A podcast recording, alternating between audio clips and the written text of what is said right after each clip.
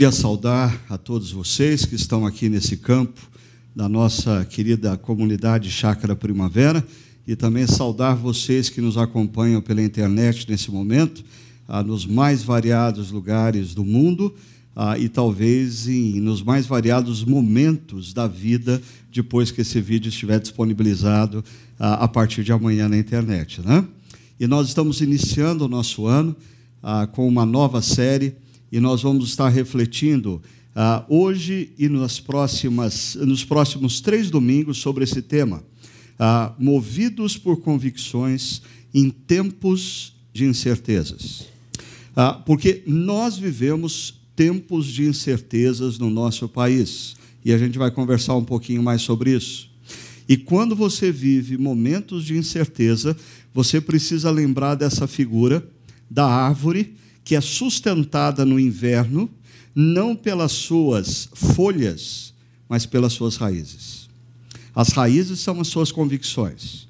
O que te sustenta em tempos de adversidade não são os seus frutos, nem as suas folhas, mas as suas raízes. O que te sustenta em tempos de crise são as suas convicções. E eu queria a sugerir para vocês quatro convicções que devem nos mover e devem nos fortalecer ah, ao longo de tempos de adversidade. Nós vamos começar hoje conversando sobre uma dessas convicções, que é essa daí: certos caminhos não vale a pena seguir. Essa é uma convicção. Não vale a pena seguir certos caminhos. Então toma cuidado. Em tempos de incerteza, caminhos vão surgir diante de você que parecem muito interessantes. Caminhos vão surgir diante de você que parecem uma resposta fácil para os problemas que você está vivendo. Mas eu queria que você se lembrasse dessa primeira convicção.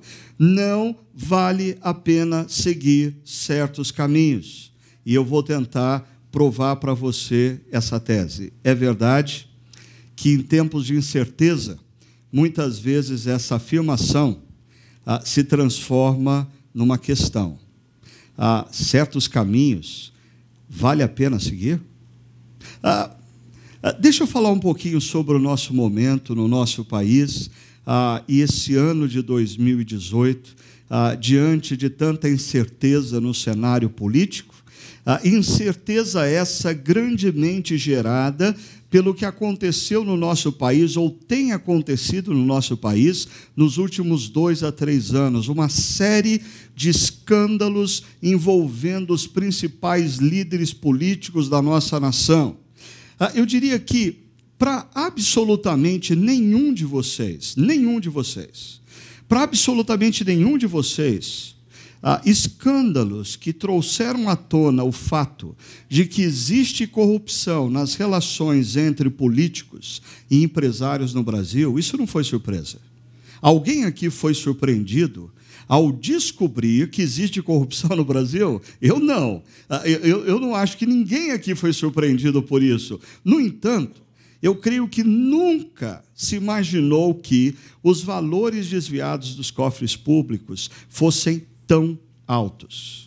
Por mais, por mais a, a, a consciente a, e preciso que alguém seja no olhar do cenário político nacional, eu diria que ninguém imaginava que os valores seriam tão altos. ainda, ninguém imaginava que a lista de políticos e partidos envolvidos fosse tão extensa. Quando essa série de denúncias ah, começaram a vir à tona. Ah, eu acompanhei, até com um pouco de preocupação nas redes sociais, ah, pessoas da nossa comunidade começando a manifestar determinadas opiniões ah, e querendo sugerir que a corrupção no nosso pa país era partidária. E eu me lembro que do púlpito dessa comunidade eu fiz algumas palestras e em alguns momentos eu disse: vai com muita calma nesse negócio, porque a crise que nós estamos vivendo e a corrupção do nosso país não é partidária. Não é partidária, é sistêmica. Ela está em toda parte, em todo partido. E anos mais tarde, alguém tem dúvida que o seu partido preferido não esteve envolvido em todo esse esquema de corrupção? Ainda, nunca se imaginou que as instituições de poder estivessem tão comprometidas. Ah, ninguém jamais pensou que nós chegaríamos a um ponto que você não consegue ah, punir os culpados no legislativo, porque o judiciário possui acordos com pessoas do legislativo e o judiciário que é nomeado pelo executivo, consequentemente, nada pode fazer. Ah, nós entramos assim num beco sem saída em termos de sistema para se solucionar esse problema. e talvez, se não bastasse toda essa série de denúncias que veio à tona nos últimos anos e que gerou no povo brasileiro ah, um, um, misto de desesperança ah, por olhar o cenário nacional e não ver alternativas. Nós não temos absolutamente ninguém que nos inspire a sonhar, nós não temos nenhuma proposta política que faça a gente pensar, não, se, se essa for colocada uh, sobre a mesa, aí sim os nossos problemas serão solucionados. Nós não temos. Então nós estamos vivendo um misto de desesperança e apatia. Porque os escândalos foram tão seguidos, a, a, os números foram tão brutais, que eu vejo o povo brasileiro hoje lendo nos jornais ou assistindo os telejornais, e quando se fala assim, ah, existe mais uma denúncia de corrupção que envolve 300 milhões de reais. 300 milhões de reais.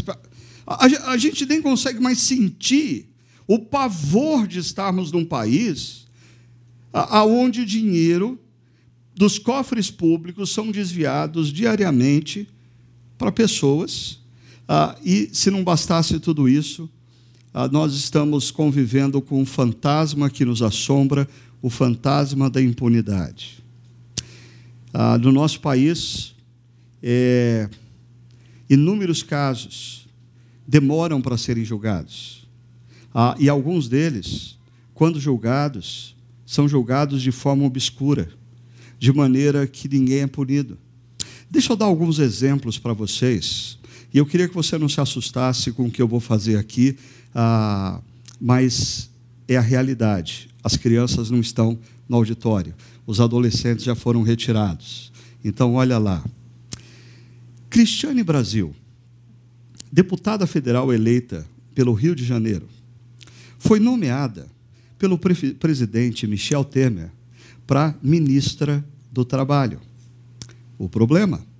A Cristiane Brasil, nomeada para o Ministério do Trabalho, foi condenada pela Justiça do Trabalho ah, porque, por duas vezes, ela não assinou a carteira profissional de dois empregados, dois motoristas que trabalhavam para ela. Ela não é acusada, ela é condenada pela Justiça do Trabalho. Ela pagou essa dívida? Não. Ah, uma delas foi paga parcialmente por uma das suas assessoras. O que essa assessora tem a ver com a dívida da Cristiane Brasil? Mas quem é Cristiane Brasil? Para quem não sabe, ela é filha do presidente do Partido dos Trabalhadores Brasileiros, ou PTB, Roberto Jefferson. Ah, e quem é Roberto Jefferson? Ah, se você buscar no Google, você vai encontrar que, por volta do ano de 2005, um outro escândalo veio à tona, chamado de mensalão, mensalão, e o Roberto Jefferson estava no centro, no núcleo desse escândalo. Tanto que, em 2005, o mandato dele foi cassado, ele foi condenado a 10 anos de prisão. Ele cumpriu oito, porque ele foi bem comportadinho na, na, no, no, na, no presídio. No entanto, este homem que ontem estava num presídio é presidente de um partido político no Brasil e ele tem o poder de dizer para o presidente da República quem será o ministro do Trabalho. Ah, o problema é mais sério. Porque se a Cristiane Brasil for de fato tomar posse no Ministério do Trabalho, quem vai assumir o lugar dela na Câmara de Deputados Federais ah, é o seu suplente, Nelson Naim. Quem é Nelson Naim? Em junho de 2016, Nelson Naim foi condenado por exploração sexual de crianças e adolescentes. Este homem foi preso. Ele ficou quatro meses na cadeia e depois, mediante um habeas corpus do Supremo Tribunal Federal, ele foi solto. Mas esse homem que é condenado por exploração sexual de crianças e adolescentes, está prestes a se assentar em uma das cadeiras do Congresso Nacional e legislar acerca das nossas leis e o futuro da nossa nação. Mas quem é Nelson Naim?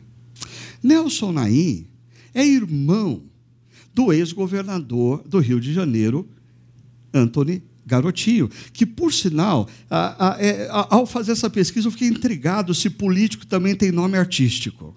Né? Porque se um chama Nelson Naim e o outro Anthony Garotinho, tem alguma coisa errada nesse negócio. Né? Mas o, o, o ex-governador Anthony Garotinho estava preso até dezembro de 2017 por crimes de corrupção, concussão, participação de organização criminosa e falsidade na prestação de contas eleitorais. Eu disse, estava preso, porque no dia 20 de dezembro, o ministro do Supremo Tribunal Federal, Gilmar Mendes, decidiu conceder a ele e a sua esposa habeas corpus.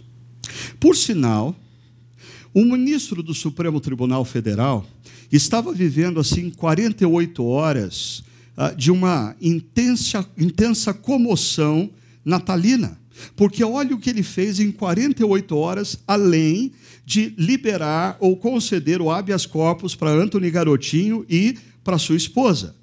Ah, além disso, ele também concedeu habeas corpus para Adriana Anselmo, esposa do ex-governador do Rio de Janeiro, Sérgio Cabral. Ah, além disso, ele votou pelo arquivamento das denúncias contra o senador Benedito Lira e o seu filho, deputado Arthur Lira. Ah, não acabou ainda. Ele também votou nessas 48 horas pelo arquivamento do processo contra o deputado federal Eduardo Forte. E não acabou, Fonte, ainda não acabou. Nas mesmas 48 horas, ele votou pelo arquivamento das acusações contra o deputado federal José Guimarães. E para quem não se lembra quem é José Guimarães, o assessor dele, anos atrás, foi preso no aeroporto de Congonhas e São Paulo, carregando dentro da cueca 100 mil dólares. Haja cueca para você colocar 100 mil dólares. Ah, e para fechar as 48 horas de Natal, ah, o ministro Gilmar Mendes também votou pelo arquivamento do processo contra o governador do estado do Paraná, Beto Richa, que respondia processo contra corrupção passiva, lavagem de dinheiro e falsidade ideológica eleitoral. Ah, se não bastasse o espanto que nos gera esse cenário, ah, nesses quatro julgamentos aconteceu um fato muito interessante. Porque alguns desses homens já deveriam ter sido julgados anteriormente ah, o julgamento foi sendo adiado, foi sendo adiado, foi sendo adiado. Ah, e quando aconteceu esse, esse julgamento, o relator, Edson Fachin, votou pela continuidade dos processos. Gilmar Mendes e um outro ministro votaram contra a continuidade. Ah, mas aonde estavam os outros dois ministros nesse dia? Ah, os dois, coincidentemente, estavam com problemas de saúde. Eu não sei quanto a você, mas quando eu começo a entrar fundo nessa situação que envolve o nosso país, ah, o que é uma convicção se transforma em uma dúvida. Será que de fato certos caminhos não vale a pena de seguir? Porque pessoas que estão seguindo caminhos injustos estão levando vantagem.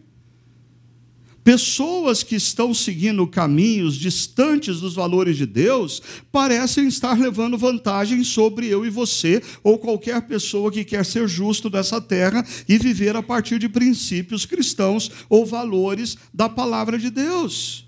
Diante de tudo isso, caminhos desonestos se tornam uma possibilidade na mente e no coração de muitas pessoas. Por que não? Porque só eu vou ficar sofrendo, padecendo, tendo prejuízos, sendo injustiçado numa nação dos espertos.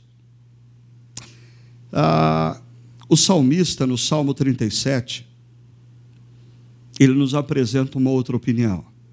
Ele diz assim: não se aborreça por causa dos homens maus, e não tenha inveja dos perversos. Semana que vem eu quero conversar um pouco com vocês sobre esses dois sentimentos. Não se aborreça, não tenha inveja. Ah, hoje eu quero conversar um pouquinho mais com você sobre o caminho ah, do homem perverso, do homem mau, das pessoas injustas. Ah, eu, eu quero descrever um pouquinho mais a fundo para você qual é esse caminho que biblicamente não vale a pena seguir e por que não vale a pena seguir. A, resposta, por que não vale a pena seguir, está no verso 2, que diz: Pois como capim logo secarão, como relva verde logo murcharão. O problema é que essa realidade nos parece muito distante. Por isso que nós somos tentados a flertar com os caminhos maus, porque quando nós olhamos aqueles que seguem os caminhos maus, eles não parecem estar murchando, eles não parecem estar secando, muito pelo contrário, quem parece estar murchando e secando somos nós, eles parecem estar florescendo e se dando bem. Mas quem são estes homens maus e perversos que o salmista, no Salmo 37, nos aponta? Ah, ou talvez a pergunta poderia ser: quais são os seus caminhos? Quais são os caminhos que esses homens perversos, esses homens maus tomam? Aqui a gente tem um fato interessante. Para você ah, que costuma querer estudar a Bíblia um pouquinho mais profundamente ah, e compreender um pouco mais da interpretação bíblica, muitas vezes a gente corre, ou a gente incorre no erro ah, de achar que os salmos, eles são textos isolados um do outro. E eu vou mostrar para você ah, nessa noite que isso não é verdade. Por quê? O salmista, quando ele está iniciando o Salmo 37, que é um salmo de sabedoria e que nós vamos estudar detalhadamente ele nas próximas semanas, o salmista, quando inicia o Salmo 37, ele já tem em mente o que ele disse no Salmo 36. Porque quando você faz a pergunta, quem são os homens maus ou quais são os caminhos dos homens maus, nós vamos encontrar isso, ou a resposta para isso, no Salmo 36. Olha o que diz o Salmo 36, nos seus primeiros versos. Há no meu íntimo, diz o salmista, um oráculo. Ah, no meu íntimo, eu elaborei uma tese. No meu íntimo, eu cheguei a uma conclusão. A respeito do que? Da maldade do ímpio, da maldade do homem injusto, do caminho dos homens injustos, do caminho dos homens opressores, do caminho dos homens corruptos, dos caminhos dos homens que preferem o mal. Então, deixa eu apresentar para você aqui sete características do caminho do homem injusto, do homem mau. Primeira característica, diz assim: aos seus olhos é inútil temer a Deus. Esses homens e essas mulheres que optam por caminhos injustos e maus, em algum momento das suas vidas, eles passaram a ponderar ou que Deus não existe. Então pouco importa o que eu faço ou deixo de fazer, porque não há ninguém acima que veja e conheça todos os caminhos. Ou, em algum momento da vida deles, eles chegaram à conclusão que Deus existe, mas Ele não se importa com o que a gente faz ou deixa de fazer na história.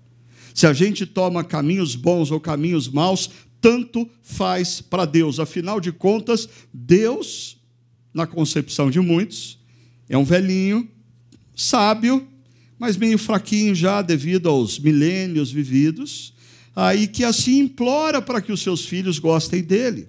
Ah, mas ele não tem mais vigor para comandar a história e determinar o que vai acontecer. Ah, o texto diz: para esses homens, aos seus olhos, é inútil temer a Deus, é coisa de gente ingênua, é, é, coisa de gente bobinha. Acreditar em Deus e achar que Deus se importa com as decisões que nós tomamos no trabalho, com a maneira como a gente trata um funcionário, com a forma como a gente fecha um contrato, de onde vem um dinheiro, se a gente dá nota fiscal ou não dá nota fiscal. Ah, eles acham inútil considerar isso.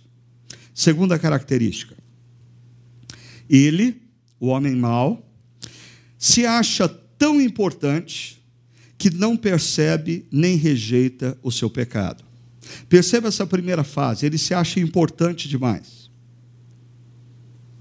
Ah, eu me lembro de uma entrevista ah, daquele jogador de golfe, Tiger Woods, quando, depois de um escândalo que envolveu a sua vida pessoal, ele veio ah, numa entrevista coletiva ah, para pedir perdão para os seus fãs, para pedir perdão para os seus amigos, para os seus apoiadores. E eu me lembro de uma frase do Tiger Woods que, que me chamou muita atenção.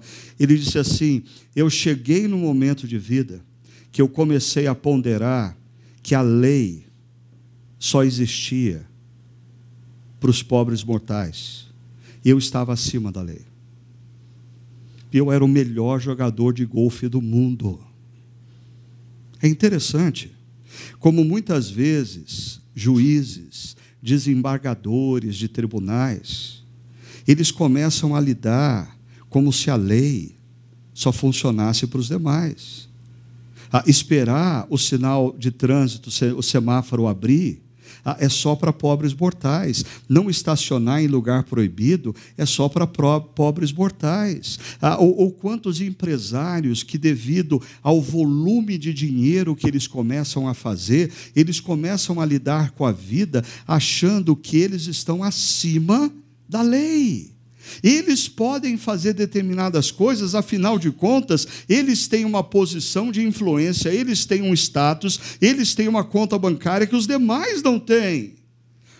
Eles se acham tão importantes que não percebem ah, ou rejeitam a possibilidade de estarem errados.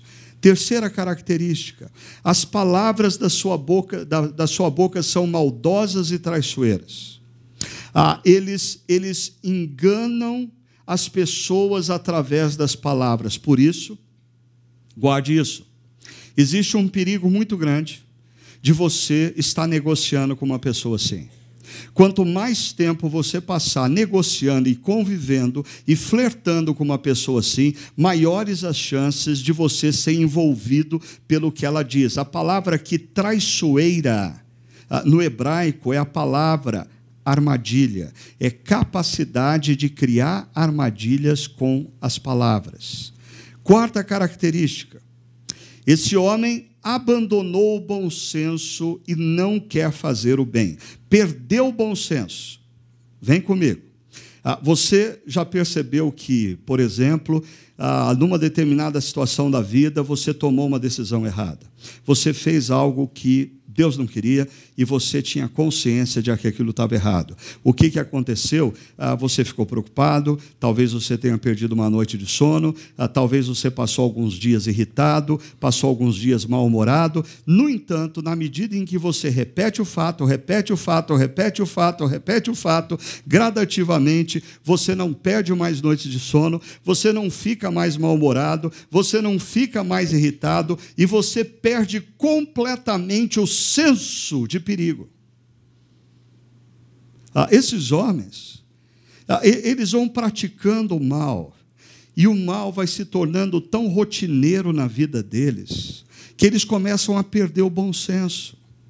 Ah, eles não, eles não ponderam mais o risco que eles correm falando no celular acerca das tramóias. Eles não acham mais perigoso sair com uma mala de dinheiro de um restaurante e entrar num táxi. Ah, eles não acham mais perigoso deixar um apartamento cheio de dinheiro. Eles perderam o bom senso, mas isso é o que acontece com todo mundo que, que vai sendo envolvido pela prática do mal. No início, a prática do mal te incomoda. No início, a prática do mal te tira o sono, mas gradativamente a prática do mal passa a ser tão constante na sua vida que você perde os limites, você perde o bom senso. Uma quinta característica: até na cama ele planeja maldade. Ah, ah, o sentido do hebraico aqui é que quando ele está dormindo, sonhando, ele planeja maldade. Pare e pensa comigo. Hoje em dia, ah, esse salmo foi escrito há, há, cerca de 3 mil anos atrás. Hoje em dia, nós sabemos que os nossos sonhos, eles são grandemente construídos a partir do nosso subconsciente. Em outras palavras, esses homens, na medida em que eles praticaram o mal, o mal não mudou tão somente as atitudes externas deles, o mal danificou a alma deles, porque até quando eles sonham, o subconsciente deles traz à tona o mal. Quando você faz opções erradas, quando você opta, opta pelo mal na sua carreira profissional, na maneira como você faz dinheiro, na maneira como você fecha um contrato, na maneira como você recebe uma quantia de dinheiro, a maneira como você opta, se você opta pelo mal, isso danifica a sua alma. Gradativamente a sua alma vai sendo corrompida não são só as suas atitudes. A, a, a corrupção não é algo que afeta meramente o que as pessoas fazem do lado de fora da vida. A corrupção é algo que destrói a alma do indivíduo, destrói o próprio indivíduo. Sexta característica: nada há de bom no caminho a que se entregou. Ah, porque no começo, a maldade era um detalhe no caminho. No começo, nem tudo era mal. No começo, a intenção, às vezes, até de cometer aquele ato mal, tinha uma justificativa boa, mas na medida em que o mal foi tomando conta dessa pessoa, não existe agora mais nada de bom no caminho dele. Tudo é mal. Tudo que ele faz, tudo que ele diz, tudo que ele decide, tudo que ele investe, tudo que todo negócio que ele fecha, toda forma dele fechar um contrato é ruim, é má. E a sétima característica, ó, a plenitude do mal na vida de uma pessoa. Ele nunca mais rejeita o mal. Ele perde a capacidade de dizer não para o mal. Por quê? Porque o mal passou a controlá-lo. Ele passou a ser controlado pelo mal. Não é, não, não é casualmente que o salmista elabora essas características com a numeração 7. Ah, o número 7 na cultura hebraica bíblica é o número da plenitude, é o número da perfeição.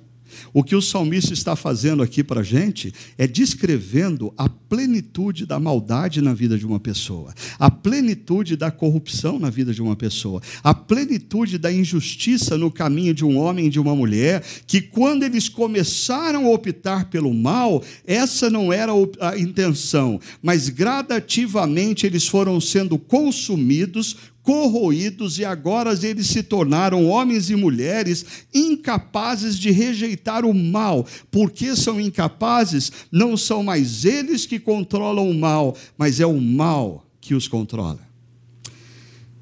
E quando nós estamos debaixo de homens e mulheres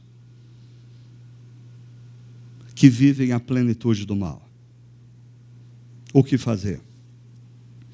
O salmista, depois de descrever essas sete características, ah, ele vai nos apresentar, a partir do verso 5, uma coisa, ah, ou uma verdade que muitas vezes passa a ser esquecida por quem está sofrendo debaixo das ações de pessoas injustas, de pessoas desonestas, de pessoas maldosas. Porque na medida em que a gente está sofrendo, às vezes a gente começa a olhar tanto para o sofrimento, tanto para a maldade, tanto para a corrupção, que a gente se esquece de um pequeno detalhe que esses homens e mulheres que estão controlados pelo mal já se esqueceram há muito tempo. Existe um Deus.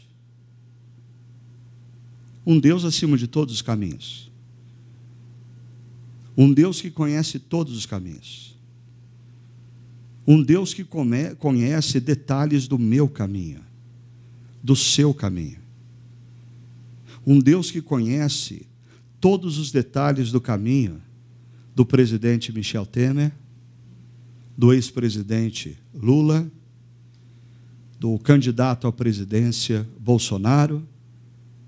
Deus conhece todos os detalhes desse caminho.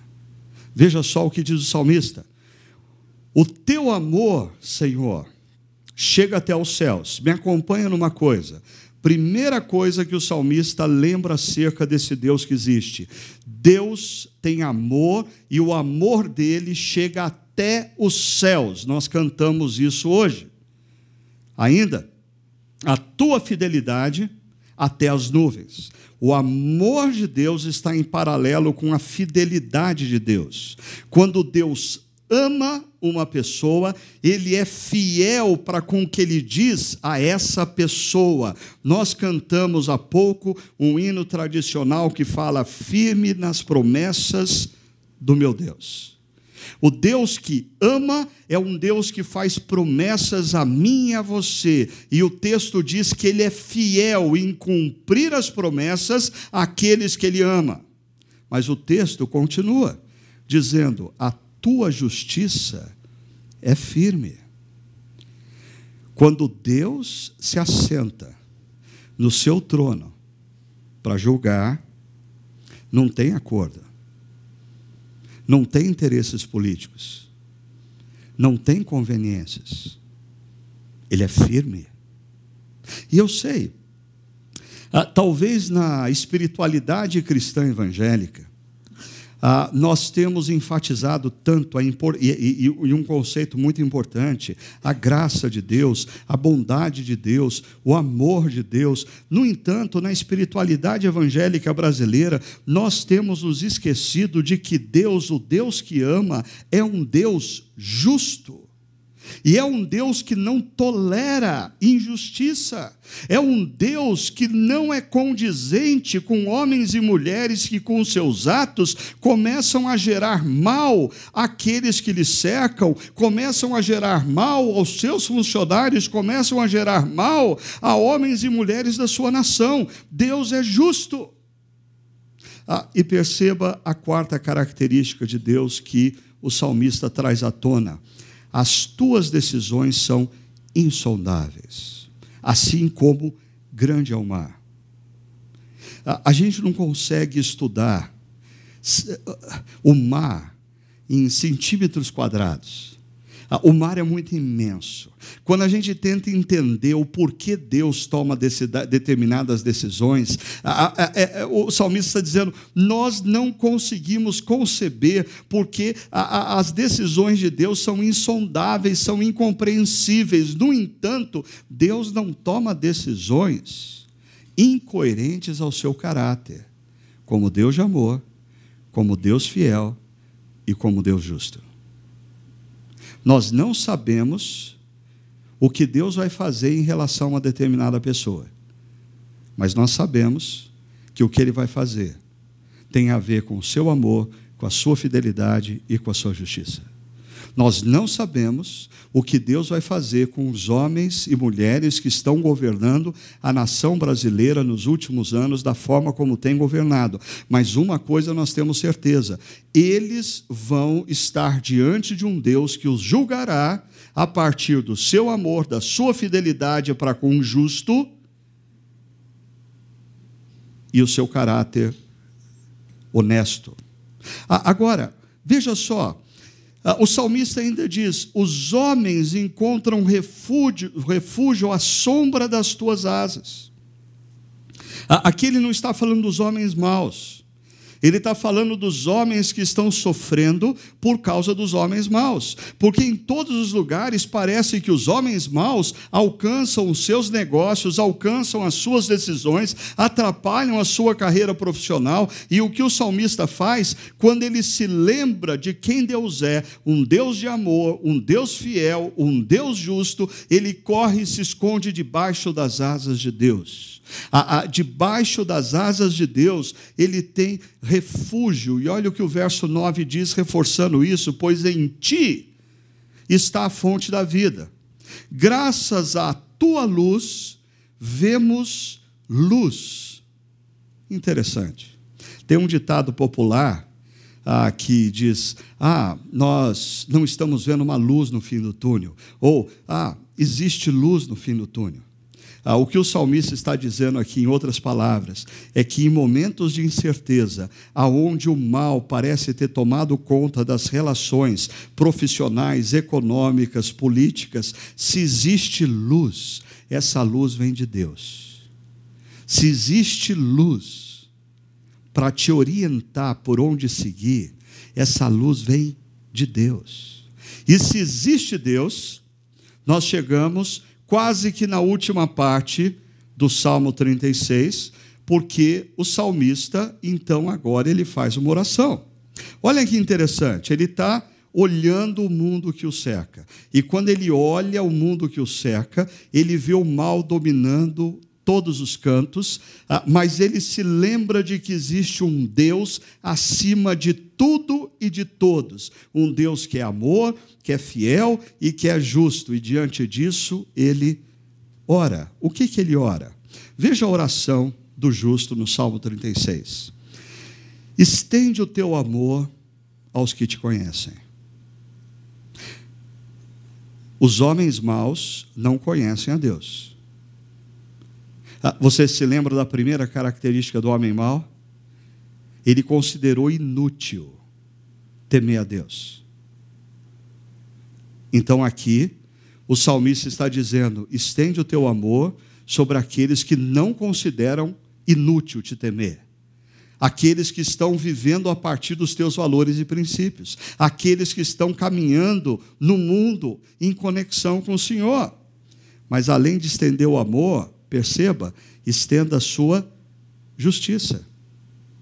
O único elemento da descrição anterior de Deus que não aparece aqui, amor, fidelidade e justiça. Aqui não aparece fidelidade. Por quê? Porque a fidelidade de Deus para com aqueles que o amam se revela através do seu amor e da sua justiça. O salmista diz: Senhor, estende sobre nós o teu amor, estende sobre nós a tua justiça. A tua justiça. Ah, e olha só, ele faz mais um pedido: não permitas, não permitas o quê? Que o arrogante me pisoteie. Ah, o homem mau, ah, o homem mau que se sente tão importante que ele não vive mais por princípios ah, e ele é desonesto em tudo que ele faz. Se ele quiser ah, ah, te prejudicar na sua carreira profissional, na tua empresa, ele vai prejudicar porque ele é arrogante. Ah, o salmista diz: Senhor, não permita que o arrogante me pisoteie ainda, nem que a mão do ímpio me faça recuar. Nem que a mão do ímpio faça eu recuar profissionalmente, faça eu recuar nos meus negócios, faça eu recuar na minha vida pessoal. Agora, a, pergunta que a gente tem que fazer é: será que oração efetivamente resolve problemas graves como esse que nós escrevemos desde o início? É, você olha o tamanho do mal e da corrupção no país. Pergunta: você realmente acredita que orar resolve o problema? O salmista ora. Ele diz: Senhor, me cobre com o teu amor, me cobre com a tua justiça. Senhor, não permita que o homem mau me pisoteie. Não permita que a mão do ímpio me impeça de caminhar. Olha a resposta da oração no último verso do Salmo 36. Lá estão os malfeitores caídos, lançados ao chão, incapazes de levantar-se. Quem fez isso? Você acredita que Deus é amor, é fiel e é justo? Porque se você acredita que Deus é amor, é fiel e é justo, você tem que olhar para o cenário que nós nos encontramos e ter esperança. Ah, os homens que nos cercam não nos dão esperança. Mas a palavra de Deus nos dá esperança. Olha o que diz, vamos voltar para o Salmo 37. Aí a gente consegue entender o que o salmista está dizendo. Pois como capim logo secarão, como relva verde logo murcharão. Está falando do juízo de Deus. Deus manifesta o seu juízo não apenas no momento final da história, quando Jesus vem para concretizar o seu reino a justiça de Deus, ela também tem as suas dimensões na nossa jornada. Você conhece pessoas que no passado se dava muito bem, de forma desonesta, e hoje você conta a história de como essa pessoa ruiu. Você conhece inúmeras histórias assim, e o salmista também conhece inúmeras histórias deste caso. Olha só, o que ele está falando aqui é um eco de Provérbios 24, verso 19 e 20, que diz: Não se aborreça por causa dos maus. Mesma coisa do Salmo 13, 37. Nem tem inveja dos ímpios, pois não há futuro para o mal, e a lâmpada dos ímpios se apagará. Os ímpios, aqueles que acham inútil temer a Deus, e começam a fazer opções pela maldade. Eles brilham, eles florescem, e quando você olha para eles no momento em que eles estão florescendo, no apogeu, você acha que aquela, aquele é o momento final, aqui não tem como mudar aquela situação. Quando Deus se manifesta, essa situação muda. Ah, enquanto eu refletia sobre essa mensagem, eu senti a necessidade de contar uma história que contemporânea, que retratasse a verdade do Salmo 36 e 37. Aí eu, eu olhei para o nosso país, para as pessoas que nos cercam e aqueles que nós conhecemos pela mídia, e eu achei um pouco delicado uh, fazer qualquer comparação, então eu resolvi fazer uma comparação uh, com um personagem de outra cultura. Mas olha só, é, até uma boa recomendação. É, nos últimos meses, talvez o filme que mais me chocou, que mais me incomodou, o filme que mais mexeu comigo, é esse filme chamado O Mago da Mentira. Não sei quantos aqui já assistiram esse filme, mas ele conta a história de um escândalo financeiro que veio à tona no ano de 2008 nos Estados Unidos da América, ah, relacionado à vida de Bernie Madoff. Bernie Madoff foi um dos maiores investidores da Bolsa de Valores dos Estados Unidos, uh, um dos maiores investidores da Nasdaq nos Estados Unidos. E, de repente, em 2008, veio à tona uma fraude de aproximadamente 65 bilhões de dólares ele lesou pessoas físicas, ele lesou empresas, ele lesou a aposentadoria de inúmeros norte-americanos. Ah, mas quando você assiste o filme, e se você for assistir, eu queria te chamar a atenção para uma cena. A, a cena na qual ele faz uma grande festa na beira de uma praia. Lindíssima. Tudo do bom e do melhor todo mundo comendo lagosta, caviar. Ah, músicos especiais tocando, todo mundo muito bem vestido.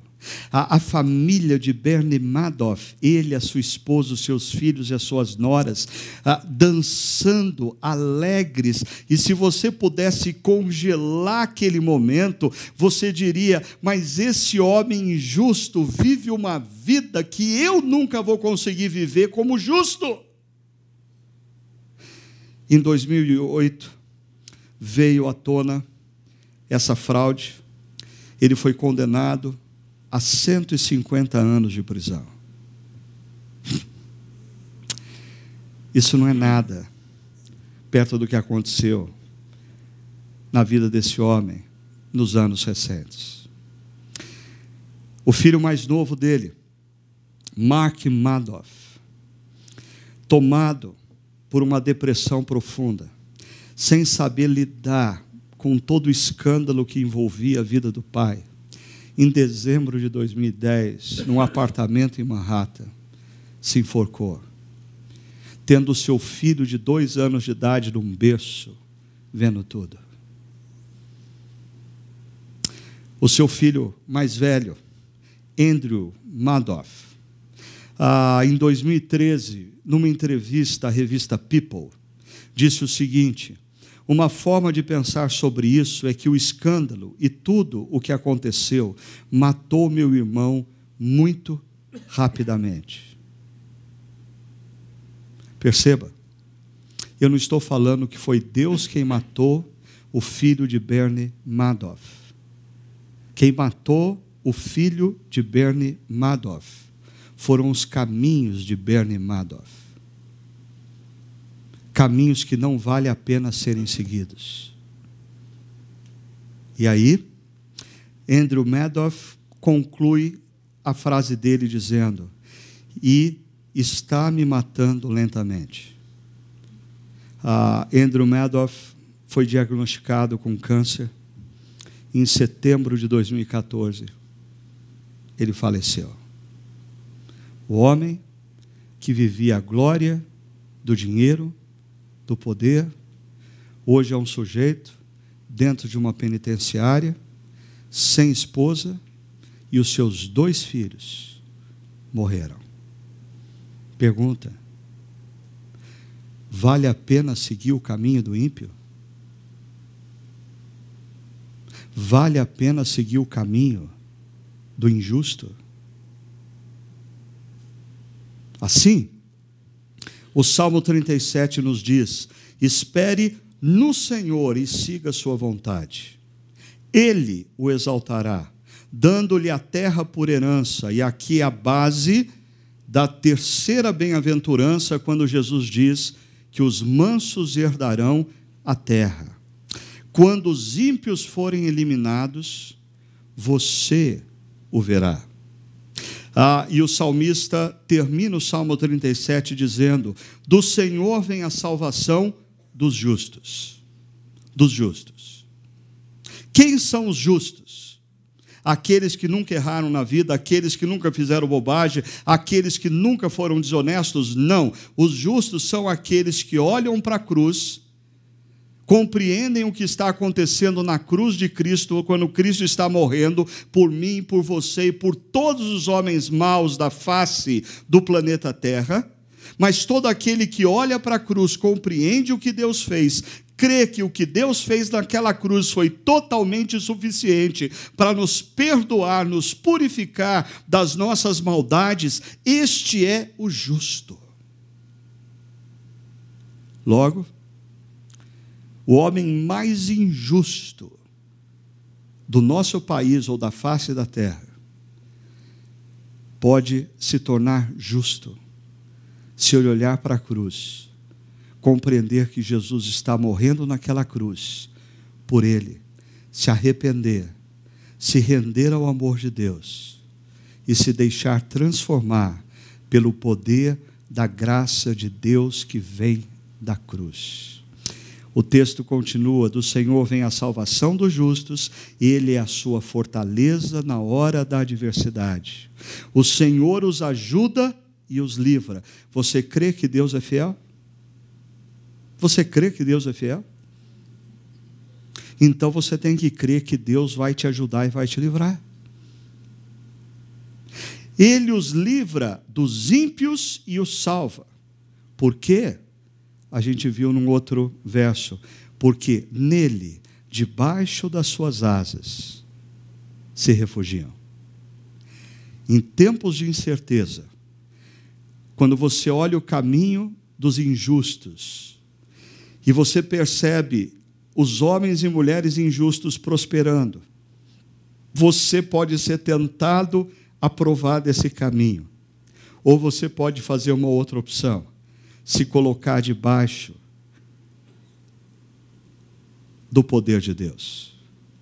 E o salmista diz que ele vai te livrar, ele vai te salvar, porque ele é fiel a todos aqueles que nele se refugiam.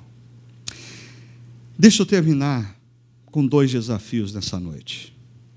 Primeiro, examine os seus caminhos.